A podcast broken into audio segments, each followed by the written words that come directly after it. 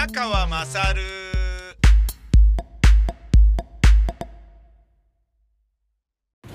今すげえビビりました。今すげえビビりました。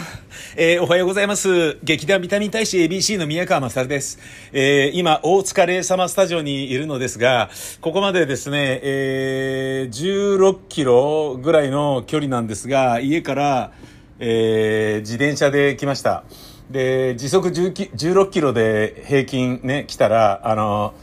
えっ、と、1時間かかりました。えー非常にあの、わかりやすい、あの、いわゆる、弾きの法則ですよね。えー速さかける時間が距離。ね。速さかける時間が距離。えー速さが時速16キロ。えー1時間 16×1 で距離16キロ。ね。えー非常にわかりやすい弾きの法則がそのままだったっていうね、えー感じでしたね。だからこれを、えーまあ、時速8キロ平均で行けば、まあ、それでも2時間で行けるっていう。だちょっとね、あの、まあ、途中でね、下痢してコンビニに駆け寄ったりとか、なんかあるかもしれないかなと思って、本当はですね、ちょっと打ち合わせの待ち合わせの時間、ん？打ち合わせの待ち合わせの時間、え、間違ってないよね。間違ってないね。なんかね。えーえー打ち合わせの待ち合わせの時間に、ま、あの、遅れないように、早めに来たら、すごい早めに、あ、早めに家を出たら早めに着いちゃったなって感じなんですが、早めに着いたら早めに着いたでやることあるので、まあ、掃除とか除菌とかしてたんですよね。で、あのーなんか小さな小バエみたいなものがいたので、で、そういうのがトークライブ中に、えーもしね、あ、なんかハエがいるよ、みたいな話になんかなった時のために、ラケット型の、あの、虫を退治するやつあるじゃないですか。あの、中に電気が走ってるやつ。ラケットの網網のところに電気が走ってるやつ。で、えー、柄の部分、グリップの部分に、えっ、と、スイッチがあって、それを押しながら振ると、えー、そのね、ラケットのところの電熱線に電気が通って、そこに虫があったらバチッつって一発で殺すっていうやつ。これがまあ2000円ぐらいで売ってるので、一回買ってみっかなと思って、試しに買ってみたんですね。で、まだ一回も使ってないんですけど、あ、これちょっと使うべきだなと思って、これ使うタイミングなんじゃないのと思ったら、自分の体にちょっと近寄ってきたんですね。小さなハエがね。これちょっとなんかね、このぐらい小さければバチッとかって言ってもそんなにあの両親の呵責に苛まれないぞと思って 殺させてもらうかみたいな感じでね。まあここで殺すのはね別にあのねなん、なんていうんですかね、えっ、と、ホロコーストとは全然違うので、まあそんなこと言うこと自体がちょっと不謹慎でダメですけど、えー別にあの、ここで殺すっていうことは別にそのね、ラーメンズの影響を受けたとか、東京オリンピックの開会式の日だから言ってるわけではないですよ。分かってるよ、そんなことは。そういうこと、いちいちこういうタイミングで、集まれたように言うこと自体が俺ほんと性格悪いよね。ほんとひどいな。人の不幸は蜜の味って、全然ね、あの好きでも嫌いでもないね、人のなんかスキャンダルを面白おかしくね、言ってるっていう、まあね、そういうね、あののがまあいいんじゃないですか？野じ馬根性的にはね。で、このラケットでブンブン振り回してたんですけど、あの、ダメでね。で、なんか、あれ？とかって言って、してバンっつってね、叩いた時に自分の胸をパンって叩いちゃったんですよ。ううん、うんってやって、もう自分の体の近くだったから、びっくりしたことに、自分の右手でね、まずこのラケットを持ってて、スイッチ入れながらブンブン振り回してて、あ、ここだと思って自分のね、顎の下に来たから、バンって、あの、振ったつもりが、自分の左胸のところにバンってこうね、あのなんかね、まるで、俺に任せろって言ってる人みたいな感じで、バーンとかって言って、そのラケットで叩いちゃったんですね。叩いた瞬間に、バチバチうわうっつって、あの、俺の T シャツの、こうね、大胸筋のあたりで、ちょっとシワがあったかなんだかわかんないけど、それが中にこう、ね、入ったみたいで、バチうー なんかね、あのー一人心臓マッサージをしている人というか、俺を退治しようとしているのか、何だかわかんない、すっごいあのーなんかね、前向きのマゾヒズムっていうことなのかとか、そんなようなことをちょっと感じる。で、これちょっとあまりにもね、すごいびっくりして、で、ビッビリビリってやっぱなったから、体が。で、あの、自転車乗ってきてるから汗冷えして、汗が、こう T シャツにね、全般的に、全体的にこう入ってますから、浸ってますから、それを、えー、だから要は水っていうのはね、あの、電気を通すじゃないですか。そういうことなのかなっていうぐらい、体が、ちょっとみ、あの、左胸のあたりがビビ、あーって一瞬なったっていうね、すっげえ危なかったですね。すげえ危ないっていうか、まあ、俺はすげえ危ねえと感じた。というか、えー、怖かったよ、すげえ怖かったよって、この場でね、なんか自分でこのラケットを振り回して、あのー、なんかね、感電死したらとしたら、多分誰も気づかないと思うんですよ。この大塚レーサマスタジオに、誰か来る予定ってのもないし、あ、そうか、今日ね、そうか、駅前のロイヤルホストで待ち合わせをしている打ち合わせのとある企業の方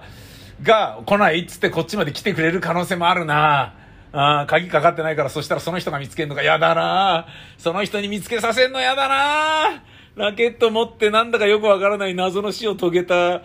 えー、おっさんの死体を見つけさせるの嫌だな。よかった死ななくて。いやもう本当に悲しい。あの、何やってんのって感じ。でもね、こういう時に、お前の母ちゃん宮川勝があってよかったなって思うよ。すっげえハラハラして、すっげえドキドキして、あ、怖かったよって思うんだけど、それをその怖いなと思った瞬間にこうやって録音できると、なんか報われた気がするんだよね。うん、なんか最近こういうの多い気がする。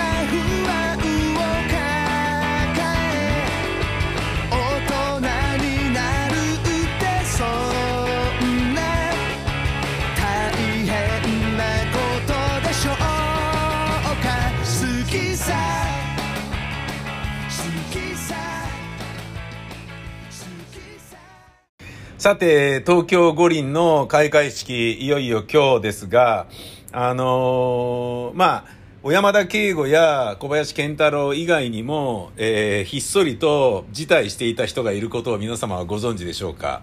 絵本作家の信美。えー、これですね、なんかあのーパラリンピックの文化プログラムに参加が決定していた絵本作家の信美さんという方がいらっしゃるんですけれど、えー、自伝のような書籍を上司された時に、担任の先生に3ヶ月かけて腐らせた牛乳を飲ませて爆笑したり、女性教員に絵本を読み聞かせられる、えー、だけで、俺がパクったみたいだと感じ、恫喝しつつ、え教室を破壊したなどのえー、感じで、要は、教師をいじめるみたいなね。内気な教師をいじめた体験を、まあ、いわゆる武勇伝のように、えー、自伝で書いていたっていうことが発覚して、これダメなんじゃねってことで、まあ、辞退してますね。いやー、だからさ、そのいじめというものが、なくならない、あの、温床となっているのは学校というより、その学校を包み込んでいる社会全体であって、そういう本を上司することが許される、まあいいんじゃねみたいな感じで思われている環境っていうのがすごいクソだっていう話だよね。で、とりわけ、マスメディアのテレビ、ラジオっていうものは、あの、チャンネルつけると飛び込んでくるものだから、つまり、えー、プル型、プッシュ型で言うとね、プッシュ型のものだから気をつけなければいけないっていうのがあるけれど、お金を出して買う書籍、お金を出して、えー、見に行く演劇とかっていうものは、プル型の、えー、コンテンツだから、つまり、自分が欲しいからそこに取りに行く。自分が欲しいから取りに行く、わざわざそれを、ど、ある程度どういうものか分かってるから買いますよっていうようなものに関しては、そういうふうなことが許される。えー、多少過激なことでもいいんだっていうことで、お金を出してチケット代を払うラーメンズのコントで、あのー、ホロコーストの残、あの、ユダヤ人惨殺ごっこみたいなやつなとかっていうセリフで安い笑いを取っているのとかも、あの、お金を払ってそれを見に行きたいと思ってる人でしょうからいいでしょみたいな感じであったり、そのね、あの、小山田圭吾の、えー、いじめのインタビューにしても、この、信美さんのいじめの自伝に関しても、お金を出して買う本だから、えー、ある程度どういうものか分かってるでしょ？この人がどういう人物かもある程度分かってるでしょっていうことに甘えることが許される、許されていたっていう環境が一番根深いよなとかっていうようなことをすごい思いましたよね。えー、さて、そんな、えー、東京オリンピックですが、えー、僕はね、あのー、まあ、やっぱなんだかんだね、こういう風になるだろうなと思っていたのは、始まれば始まったで熱くなるし、手に汗握るし、応援するだけのシンプルな感動をアスリートからもらうことになるだろうなってね、始まったらそうなるだろうなと思ってたけど、やっぱりそうなりますね。うん。で、やっぱ始まるまでのいろいろなね、吸ったもんだから長い分だけ、なんかね、演劇の公演みたいですね。演劇もね、初日の幕が開くと、本当にね、いやーし終わったみたいな感じで、初日打ち上げが、千秋楽終わった後の打ち上げよりも気持ちいいんですよね。稽古が辛かった分だけ。お客さんが一人もいない状態で辛い辛い辛い辛いっていう稽古で、リハーサル、リハーサル、ランスル、ゲネプロとかもういろんなことやって衣装合わせ、ね、これ合わない着替えろ。ね、衣装合わない着替えろ。カツラ合わない着替えろとかっていうようなことばっかりやってて、ね、口内炎になったりね。なんか、なんか、なんだろうな、あの、ヌード、ヌードじゃないけど、下着シーンになる女優が、やばい、本番と重なっちゃったから、生理を薬でずらさなきゃとかって言って、で、なので、ちょっとまだ今日生理だから今日ちょっと、ランジェリー姿になれないんですけど、いいですか？とか、いい、大丈夫、大丈夫とかって言って、ねそれを、あの、すいません、ちょっと私今日生理なんで、ランジェリー姿になれません、投資稽古なのにすいません、みたいなことを、大きな声で女優が言わなきゃいけないとかね、そんなこと言わなくていいよとか、ね、いやでも一応本当にすいません、みたいな。なんかね、そういう、なんかそういう、なんか言わせてる感じとかね、だから言わせてないのに、ね、言わないとみんなに悪いって思うような女優の心配りとかいろんなことがもうストレスとしていろいろあってね。で、あいつ誰で稽古で来てないのなんでなんだあいつ風邪ひいたそうだし、何ふざけんなみたいな、そんなようなストレスを乗り越えて迎えた初日。ああ、よかったみたいな感じになるんだけど、同じような感じがありますね、オリンピックもね。まあ、開会式が、開会式はとりわけね、言われがあるから 開会式は、なんかみんなね、にやりと笑ったようなね、口がひん曲がった笑顔を見せながら開会式見るんだろうけれど、というか俺は今日見ないけど、それよりはね、朝やってる、えー、五輪サッカーのスペイン戦とかブラジル戦とかを見ますけどね、うん、なぜならね、好きな選手が出てるからね、録画ですけどね。えー、なんだけど、まあ、あの、一旦始まって、やっぱ感動したのは、やっぱ上野由岐子のソフトボールのコールド勝ち、やっぱかっこいいなっていうね。しかもそれをね、あの、あの、なんていうの？見てる渋子がまた素敵じゃないですか。渋子の憧れの人だからね。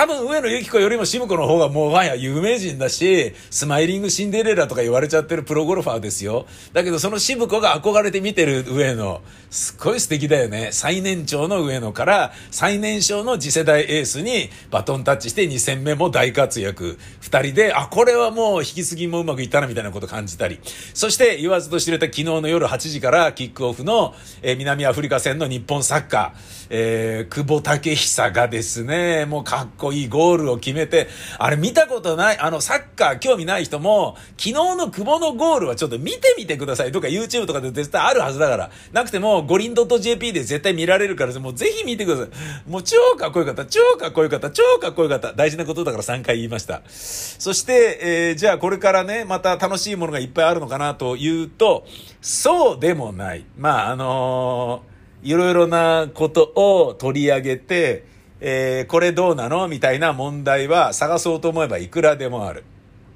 今はね、ネットは五輪の、東京五輪の荒探し。まあこれで、えー、ね、とりあえずバズることができる要素があるわけですから、YouTuber もブロガーもみんなそこをね、つついてきますよね。えー、それはしょうがないと思います。えー、アメリカ女子体操チームがホテルに泊まるということに変えました。7月19日にツイッターで、私たち全員で決めたことでもありますと投稿した。つまり、誰かがね、文句を言ったとかそういうことではないんだと。オリンピックの経験にとって、理想的ではないことは分かっていますが、うん。だから、ね、用意してくれた、日本が用意してくれた宿に泊まらないということは理想的ではないことは分かっていますけれど、パンデミック時には理想的なものは何もありません。ホテルであれば選手や私たちの安全をより管理できると考えましたっていうことなんだよね。あれ？これちょっとぬるいなっていうことを感じたんでしょうね。いや、これさ、俺もなんかまあね、こういうところで言うのもなんかすごい忍びないんだけど、やっぱね、地方に出張とかで行く限り、東京や関東地方のえー、感染対策の予防意識と地方って全然違うんですよね。東京はやっぱり、だって公園でランニングするときもマスクしないといけない雰囲気ですよ。で、マスクしてやってたら酸欠で死ぬからっつって、スポーツ用のマスクを僕わざわざ買って、それつけて走ってますし、それ当たり前なんですよね。だけど、神奈川の知人に聞けばマスクしないで走ってるから口に虫が入るっていう話を聞いて、へえっていうふうに思ったり、もっとね、遠くのね、離れたところに行った時は、ね、居酒屋でね、僕を、ま、あの、もてなしてくださったんだけど、そこでマスクしながらご飯を食べていたのは僕だけだったとかね。そういう感じなんですよね。だから、その、泊まるところがね、東京でないとしたら、そういうふうに感じることはあるかもしれないですよね。で、その東京の感覚を徹底的に、分かってんだろうな、みたいなことをその宿に、あの、協力を求めている宿に、口酸っぱくね、広角泡を飛ばして言うわけがないんですよ。っていうことは、こういう風なチームが出てきてもしょうがないかなというふうに思います。残念という気持ちはするけど、だけど無理してね、用意してくれたんだからここにいようと思って、ストレスを感じながら日本に、日本の、なんかあの段ボールのベッドとかね、あと俺が見てどうなのかなと思ったら、テレビもシャワーもない部屋にただ泊まらされるっていうやつとか、いやまあ民宿とかホテルとかだからもうしょうがないよみたいな、何これみたいな、刑務所かよみたいな風につぶやいてる人とかいっぱいいるんだけどさ、ねまあそういうので、ストレスを抱えて伸び伸びした演技が、えー、プレーが、えー、運動、運動が、えー、ななんつうんだろうな、結果が残せないのであるならば、あの、ホテル泊だろうが全然いいと思いますよ。えー、それね、自分たちでお金出すんでしょうからね、きっとね。他にも、えー、残念なこと、こういうのありますね。東京湾でトライアスロン。これですね。えー、東京五輪では、えー、トライアスロンの選手は、間もなく東京湾に飛び込むということになるんですよね。だけど、この東京湾の海の色が、これちょっといくらなんでもおかしいんじゃないかっていうようなことが、あの、本当にこれ綺麗にしたのっていうようなことがすっごい問題になってるんですよね。何ヶ月にもわたって浄化しようと努力したにもかかわらず、この東京湾はまだ悪臭を放っている。未だにね、あの、お台場の悪臭問題っていう、海の、海の臭いお台場問題っていうのは未だに言われているし、バクテリアのレベルは依然として大きな懸念です。いや、これはやばいですよ。ええー、だから、あの、ガンジス川でバタフライのガンジス川みたいにね、聖なる川としてみんなが崇めているんであればまだだけど、でもガンジス川で泳ぐのもおっかねえけど、まあ俺泳いだけどね、行った時に、でもガンジス川ですからね、やっぱね、ガンジス川でバタフライし、せにゃみたいな感じでね、大好きな高野照子のね、教えを守って、教えって別にそう進めてるわけじゃないけど、感動しましたけどね、やっぱ泳いだと、泳いだとか入った時はね、沐浴した時はね。だけど、ああいうような聖なる場所っていうわけでもないし、インドのように、ね、そこで遺体が浮いてる洗濯物を洗う、ね、そこで水を飲むとかね、そのガンジス川に葬ってほしいがために、お年寄りが2年間かけてずっとそこまで歩いてきて、えー、汽車をね、自分の、えっ、ー、と、裾にね、縛り付けといて、で、そこで死ぬためにそこまで歩いてくるみたいな、そういうような聖なる場所であるならば、どんなに汚れてたってなんだろうがいいじゃねえかっていう話なんだけど、東京湾の場合は関係ないじゃないですか。単純にオリンピックをやるトライアスロンの選手が飛び込む場所なのに、その汚さなんだよっていう、これは俺すごい心配だな。で、ずっとね、あの、今日の東京湾、今日の東京湾みたいな写真が撮られてんだけど、やっぱり汚いよなっていう感じ。うん。僕あの、小さい頃に、えっ、ー、と、東京湾のヘドロというのが社会的な問題になりました。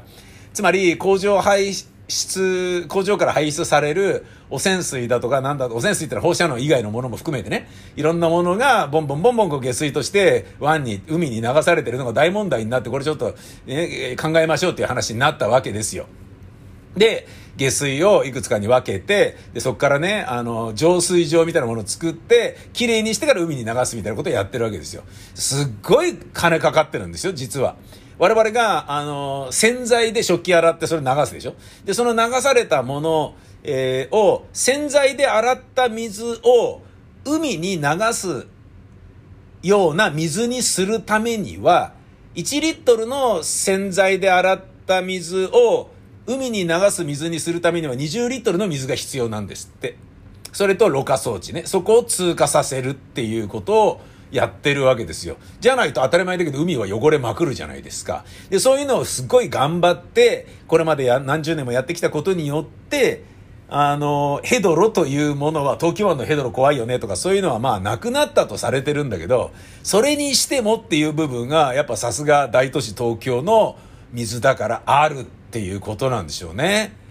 うん、まあそれしょうがないとも思うし、ちゃんとやってこなかったのかよっていうことも思うよね。これトライアスロンの選手がね、なんかね、国によってはいろいろなね、あの、まあ、コロナ以外の免疫に関しても個性がある可能性があるでしょ？ある国のトライアスロンの選手はなんだか知らないけど、東京オリンピックの後に全員が結膜炎になりましたとか、あの海のなんとかが原因なんじゃないかとか、そんなような話にでもなった日には、やんなきゃよかったよ、あんなところでっていうね。そういうことになりかねないので、俺すっごい、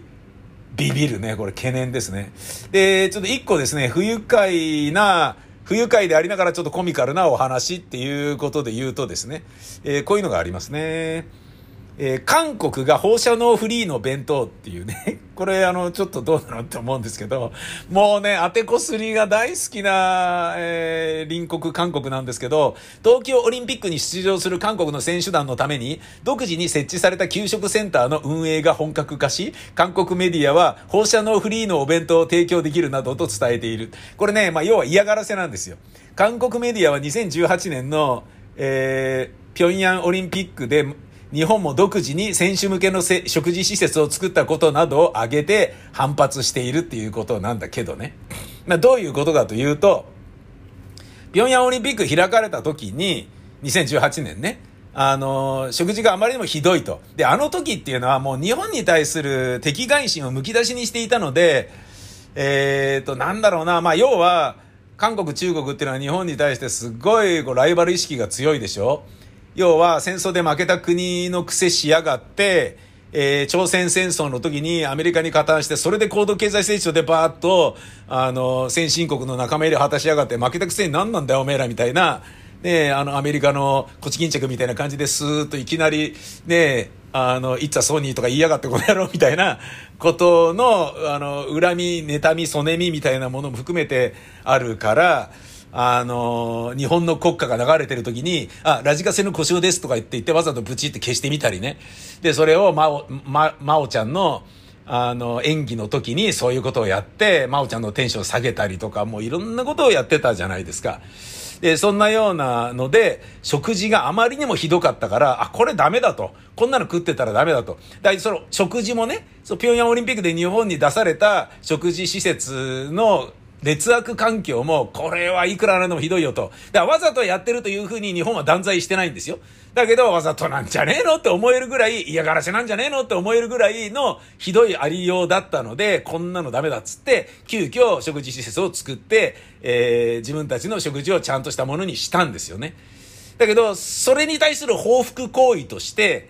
東京オリンピックに韓国の選手団は出場するくせに、出場するってことは、えー、もうあの、と、えっ、ー、と、福島は管理下にあるっていう安倍晋三の言葉を全く信用していないわけですよ。で、福島のえー、野菜とかが入ってるかもしれないとか、日本で食べるものは放射能に汚染されてるかもしれないみたいなことを気にして、えー、放射能フリーのお弁当を選手に提供できるのだっていうことをニュースとして言うことにより、えー、韓国の国民に、そして韓国がグローバルな社会に向けて、日本はまだ放射能がいっぱいあることを韓国は怖がっているぞっていうことをアピールすることによって、よくわかってないリリテラシーの低い人たちに向けて、えー、日本はまだ放射能あるんじゃないの？あるらしいよとか、韓国そういうふうに思ってるらしいよみたいなことを、え、広めようとしているって、いわゆる日本のネガキャンですよね。日本が、あのー、オリンピックを東京で開催するっていうことに対しての、やっかみがこういう形で参加するくせにイチャモンつけるっていう、あの、ことに現れてるんだよね。で、これがね、まあ、韓国らしくて笑っちゃうな、少子っていうよりないんですけど、で、これに関してですね、あの、ある、えー、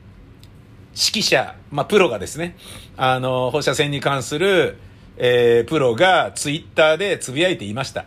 今、ミヤネ屋見て笑ったよ。韓国オリンピック選手団用の韓国自ら運営する特別給食センターで福島産の食品を排除した全食材の放射線検査風景が放送された。食材の上に安っぽいガンマ線測定器を置いてマイクロシーベルト時の数字を読むだけ。そんなんで何がわかるんだ？漫才か、お前たち。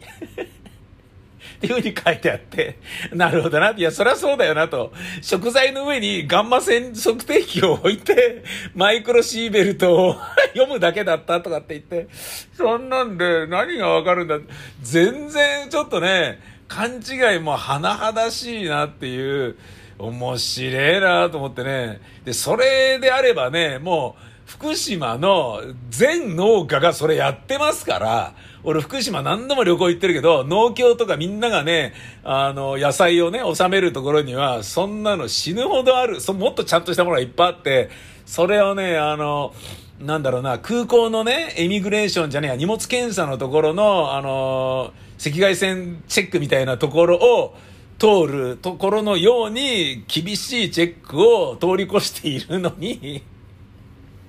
そっからそんななんかね、あの、引き金引いてピーみたいなやつだけで、えー、いや、測って大丈夫みたいなことやってるのがもうバカなんじゃないのっていうようなことをこの人も言ってて、まあ韓国らしいなっていう、そういうお話ですね。まああの、オリンピックはね、なんだかんだやっぱ、あの、開催、これだけね、あの、先進国が増えてくると、いろんな意味合いで、なんであそこがとかって、妬みも出てくるし、羨ましいという憧れ、羨望も出てくるから、こんなようなことがあるのはしょうがないよね。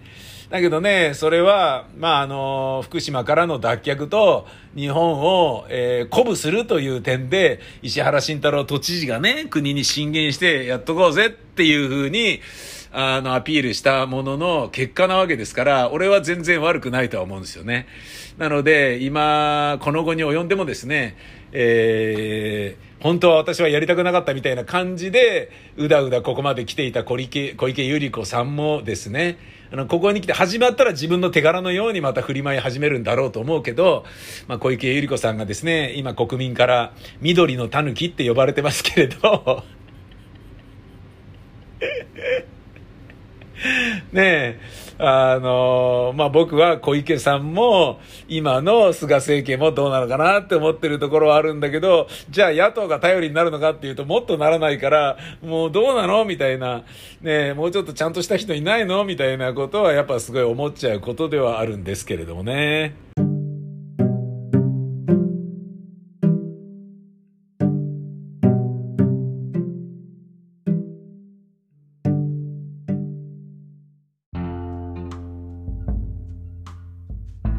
GoPro というカメラを買ってみたんですよ。GoPro Hero 9 Black。えー、まあそんなに安い買い物では全然ないんですけど、前に買ったのが GoPro Hero 4のセッションというやつで、えー、バッテリーが内蔵式でバッテリー交換できない代わりに GoPro で初めての、えー、水中撮影 OK というやつだったのね。で、まあ、あの、お風呂に入ってね、自分のふぐりのアップを撮ったりとか、えー、水槽に入れてね、あの、ネオンテトラっていう小さい、熱帯魚をドアップで撮って怖いよみたいなことをあの映像でね紹介したりとかそういうことやってたんですけどあのトークライブの映像で紹介したりとかでやったんですよね。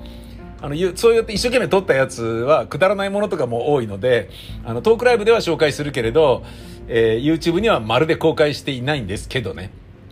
うん。あのまあ、なのでね、そういうことで言うと、えー、なんだろうな、発表の場を考えてるっていうかね、えー、えー、そういうところでもあるんですけど、まあ、要は、多くの目に触れるところに行ったらやっぱね、それはつまんないものにしかならないし、えー、なんかね、でもそこはね、予算がちゃんと出てたりするから、それなりに頑張るけど、みたいなものであって、本当に面白いものはテレビにもラジオにもないですからね、皆さん言っときますけど。あの、トークライブはトークライブに行かなきゃ見られないものもあるし、で、それは別に僕らのトークライブじゃなくてね、僕らのトークライブよりももっともっといろんなものがね、この世の中にはあるじゃないですか。あの、例えばね、杉作 J 太郎であったりとかね、えー、そのトークライブだからこそ面白い人たちっていうのはすごいいっぱいいるので、まあもちろんタレントがね、あの、なんだろうな、こう、ファンクラブ通信みたいな感じでやってるトークライブはどうなのかなっていうのももちろんあるけれど、あの音楽にしてもね、俺は、あの、売れ線売れ線でね、売れてる、売れ、売れないとレコード会社は CD 出させないけど、で、そういうね、ウランカナ、ウランカナで作られている、若手のね、あのー、人気アーティスト、ね、いわゆる人気と言われてるアーティストたちのものよりも、かつて人気アーティストだった人たちが、40、50になってから、マイペースで作ってる楽曲の方がめちゃめちゃいいと俺は思うんですよ。あの、ささくれだってないんですよね。がっついてないから、すんごい染みるんですよ。まあ自分が年取ったからってのもあるのかもしれないんだけど、たまんないんですよね。石川義弘さんが作ってる楽曲とかも、もう、本当にね、サメズ食堂とか最近のね、あの、ものの方がね、いいと俺はね、感じるんですよ。まあ自分が一緒にね、石川さんと共に年取ったってのもあるかもしれないけど、他にもね、いろんな人を見ててもそう思うんですよね。まあもちろんあのー、なんだろうな、小沢健二とかは、じゃもちろんライフが一番良かったでしょって誰もが思っちゃうかもしんないけど、この間のね、アルバム2年前ぐらいかな、出たやつも悪くはなかったけど、なんかやっぱね、ちょっと、ちょっと痛いかなみたいな。今更これお酒がやってるのあんま聞きたくなかったらみたいな感じもあるし、でもそれを待ってたっていう人がいることを思えばいいのかなとかね。ジェフ・ベックがお金がなくなると CD 出すって言ってたけど、お酒もそういうことなのかなとかね。いろんなことうがっちゃったりもするけれど、あの、そういうことで言うとね、あの、ゴメス・ザ・ヒットマンとかも、あの、全く変わってないんだけど、でもゴメスに関しては、全く変わってないのに、今の方がいいような気さえするんですよね。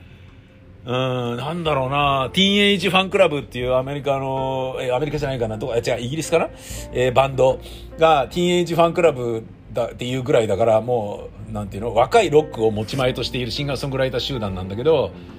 あの、そんな、ピリッとしてないんですよね。全部70点ぐらいの 楽曲なんだけど、アルバムでね、量産してるんですよね。また出したのって、50過ぎてまだやってんのとかっていうのがすっごい素敵で、そういう人もいるから、その表現者っていうことで言うとね、あのー、まあ、年を取ってからの方がいいんじゃないかなと思うんだけど、まあ面白いものっていうのは、えー、そういう外側にしかないんだよっていうことではある。外側じゃねえ、あの、なんだ、テレビラジオにはないんだよっていうことはちょっと声高に言いたいところではあるんですよね。で、その GoPro がですね、面白いんですよね。あの、GoPro ヒーロー9ブラックってやつが、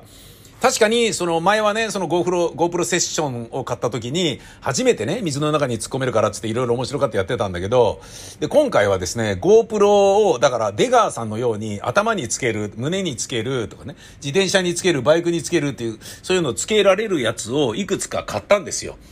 で、それを胸につけてジョギングしてみる。ね。胸につけて自転車乗ってみると。で、頭につけてジョギングしてみるとかね。頭につけて自転車に空気を入れてみるとか、そういうことをやって録画すると、それいちいち見ると、自分の、なんだろうな、日常生活を記録できてて、自分の目線が後で振り返ることができるっていう、過去の自分に乗り移ることができるような、すごい面白い不思議な体験なんですよ。しかもあんなに小さいのに 4K だから、すげえ綺麗なんですよね。まあまあ当たり前の話ですけど、それがね、まあ、あの、たまに傷っていうことで言うと、90分ぐらいでバッテリーがなくなっちゃうってあの小ささだからしょうがないんだけど、バッテリーを複数持ち歩いてれば、旅行に行って、取りまくれば、すんげえ楽しい自分のね、Vlog が作れんじゃねえかなと。Vlog ってね、別に YouTuber として、活躍する、ね、儲けたいとかいうようなね、副業として考えましょうとかさ、あの、バズりたいですみたいな自己顕示欲をむき出しにするような、あの、感じではなくて、自分の人生の思い出の記録として、えー、撮っといてもいいなと思って、俺そういう、なんかね、自分用のね、あの、まあでも人も見てもいいですよみたいな、あの、YouTube のチャンネルを自分で作ろうかなって思ったぐらいですよね。うん。まあそのぐらいね、ちょっと楽しかったんですよ。で、その中で、あ、こういうこともできるならやってみようと思ったのが、えー、タイムラプス、えー、録画。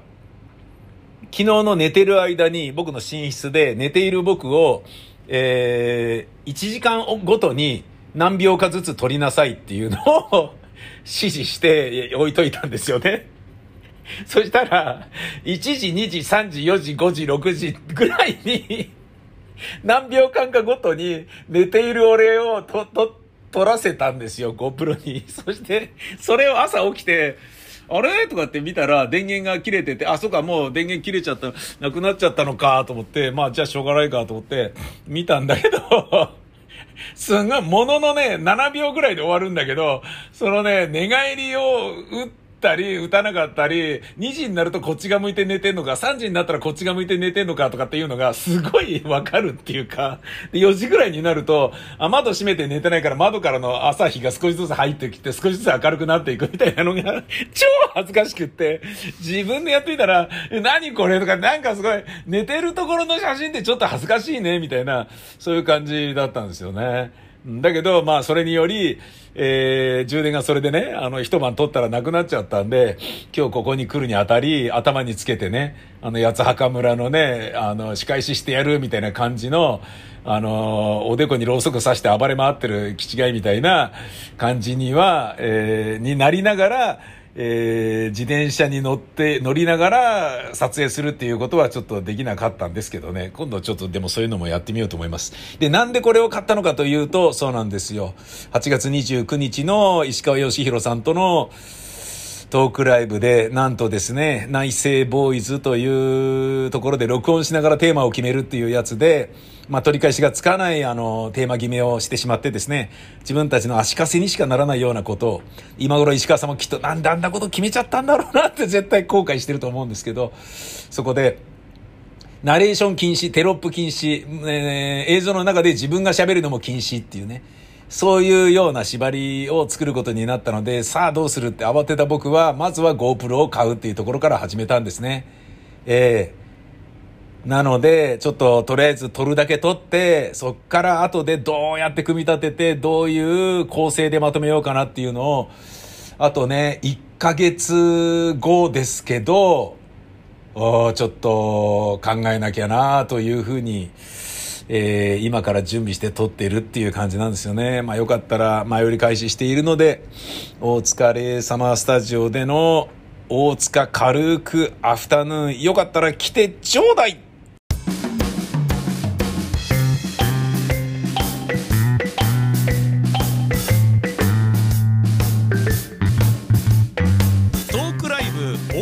軽くアフタヌーン。夏の終わりのサイレント。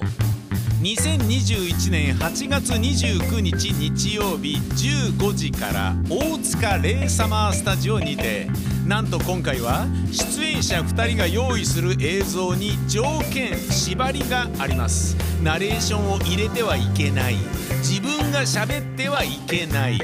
音楽やテロップを足してはいけない。許されているのは加工しないで撮影した映像をカットしてつなぐだけ。果たしてこれでどのような映像が出来上がるのだろうか。イベント初の試み。ビビりながらも挑戦する。石川義弘と宮川勝の作品の仕上がりにご期待ください。2021年8月29日日曜日15時から大塚レイサマースタジオにてチケットは3000円前売りはビタミセにて好評発売中。ビタミセの URL は v-mise.com v-mise.com です。